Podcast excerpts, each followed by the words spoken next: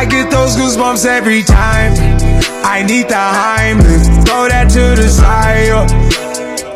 I get those goosebumps every time, yeah, when you're not around. When you... Salve crias! Los Angeles Lakers, campeão da NBA 2019-2020. Isso para mim é o último grande ato de Kobe Bryant como Lakers. Por quê?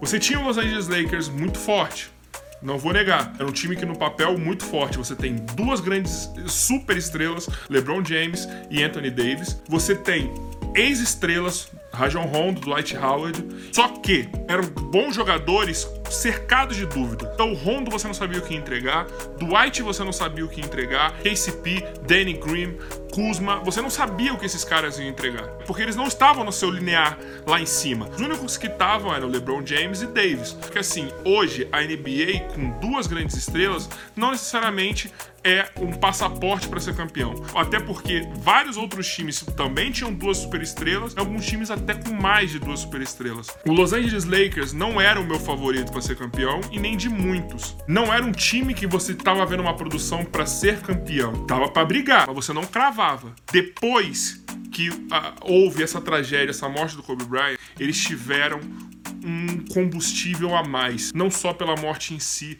mas pelo torcedor. O torcedor jamais ia perdoar esses atletas se não ganhassem o título pela sua maior estrela. E não era só pela cidade, não era por comissão técnica, não era por pelos fãs, não era por nada, era por Kobe Bryant. Daí foi uma, um divisor de águas, mudou, cresceu, deu uma crescente no time. O, o LeBron, ele se recondicionou mentalmente, porque ele, tecnicamente ele estava jogando muito, isso não tem que negar. Mas isso recondicionou ele, ele conseguiu chamar o time, conseguiu ser, usar isso como a cola pro elenco. Afinal, não foi a mais brilhante dos últimos tempos. Simplesmente quem errou menos ganhou. Não acho que teve realmente um time, ó, oh, esse time foi dominante. Eu acho que é uma vitória da mentalidade e não da técnica. O Miami Heat tá de parabéns.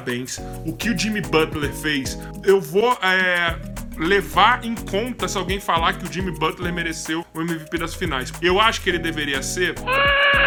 Eu, eu gostaria mas eu entendo que o LeBron, por, tudo que ele fez na cabeça desse time e o que ele produziu em quadra também, ele merecesse. A minha torcida, isso não é análise técnica, eu gostaria de ver, porque ia ser o basquete ganhando, porque esse cara deixou também muita coisa em quadra. Entendo também que o LeBron James ganhando é outra coisa. Ele deu a voz um Lakers recebendo esse prêmio de MVP é a última vez que a, a torcida do Lakers vai visualizar um grande astro ali. O LeBron ganhar é como se, se, se, se estivesse enxergando o Kobe ganhando. A alma do cara ali, a mentalidade do cara ali.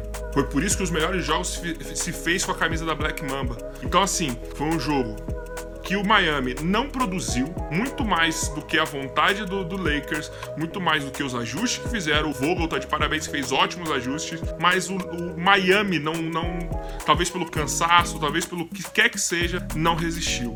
Para mim, essa final foi muito especial. Eu fico feliz do Lakers ter sido campeão, principalmente pelo, por representar o meu ídolo. Foi o melhor que eu vi jogar. Lakers não é meu time de coração na NBA, mas é, teve toda essa representatividade. Também teve a representatividade da luta social da, da do, do, LeBron da NBA, a luta racial do, do, LeBron da NBA. E é isso. E é isso que eu tenho para falar. Parabéns, Los Angeles Lakers, por fazer viva a memória de Kobe Bryant. E é isso aí, gente.